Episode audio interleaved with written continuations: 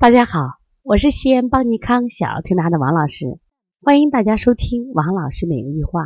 今天呢，我想分享一个主题，就是这孩子呀，眼睛一年长了五百度，五百度。王老师，你没说错吧？真的是五百度，真的是五百度。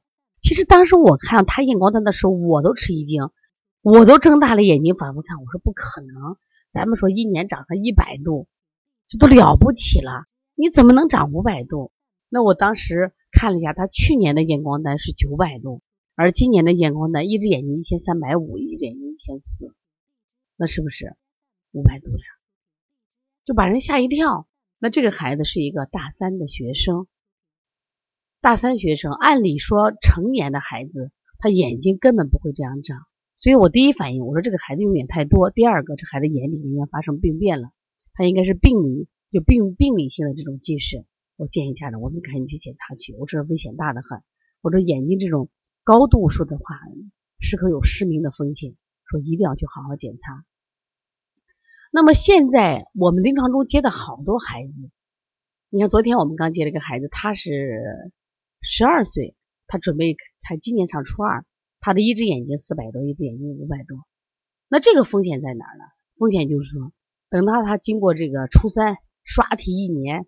他不长一百五十度，甚至长到三百度，然后呢，他经过高三，在这种玩命的学习，那我想他不再长到八九百度，甚至更高。最近有个嗯电视剧《少年派》，又又一个电视剧叫《小欢喜》，还有个电影叫《银河补习系》，不和银河补习班，都是讲的现在中国教育的问题，都发现教育出问题了。你看我们现在家长都跟疯子一样，他们变得焦躁、焦虑、完美，都希望孩子考北大、考清华。结果呢，就看到孩子不睡觉就开心，看到孩子刷题他们就就兴奋。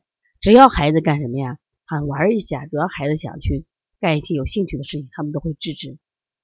这个首先我不管他呃别的方面的影响，我只想说点眼睛的影响。你想，你让他刷刷刷，他眼睛得不到休息，他的眼睛蹭蹭蹭蹭的长上来，那就跟这个姑娘一样，长到一千多度，他随时有失明的风险。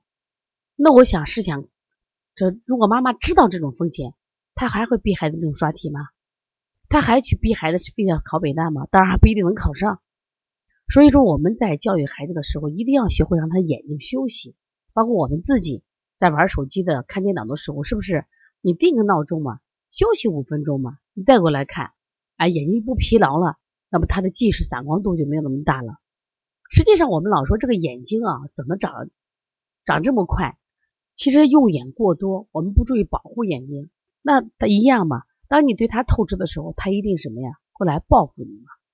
说现在我们的教育啊，就是导致的问题。首先一个问题啊，就是我们说的这个视力的问题。现在中国孩子的近视在全世界那是数老大的第一名，而且那个近视率已经到了什么呀？人人皆近视。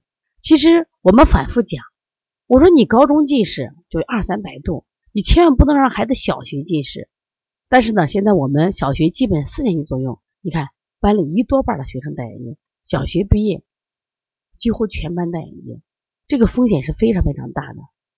所以我希望啊，呃，家长听了这个分享以后，真的希望你对你的孩子好一点，松一点，有一个健康的身体，有一个健康的这个心智模式，真的比他考第一、考北大、清华可能更重要。其实你们也会这样说，但是你们遇到这种状况的时候就没法控制。这两天小红这个小欢喜里边那个海清演那个角色，包括陶虹演的角色，这些妈妈你看都是这样的妈妈，她们自己焦虑，她们什么抓狂，然后把这种情绪就带给了孩子。所以说现在呢，我想不光是眼睛的问题，情绪的问题都值得我们家长重视。就是我们真的。在每次调理孩子的时候，就觉得不得不呼吁什么呀？家长的教育理念了。如果再这样下去，就是中国孩子的身体、中国孩子的这种情绪、心理发展，真的是非常的危险。希望大家呢，我就觉得多爱一点孩子吧，在吃上给他减轻一点，吃淡点啊，吃清淡点啊，荤素搭配上，不要光吃肉。然后呢，在情感上多关心，在学习上哦，一定要让他们学会休息。啊，不要每天逼着他们去这样刷题。即使刷题的时候，希望能给他定个闹钟。让他的眼睛得到休息啊。真的，我们因为最近接这种临床特别多，啊，特别想把自己的感悟说给大家，也希望对你们能有所帮助。如果大家还有什么想法，可以直接拨打我的电话幺三五七幺九幺六四八九。那想加微信号的话，幺七七九幺四零三三零七。因为我们也有这种视力培训课，但是要通过敲梅花针，当然这需要专业的训练的。如果大家呢啊对这感兴趣，可以咨询我们。另外，我们在九月份。九月六号、七号、八号，在北京有一堂小儿推拿基础班，那么我也作为特邀的专家给他们来授课。如果大家最近啊，就是啊，如果在比如说附离北京附近的，那可以去到北京看看。我们是在中国中中国中医科学院北京华佗学校来讲课啊。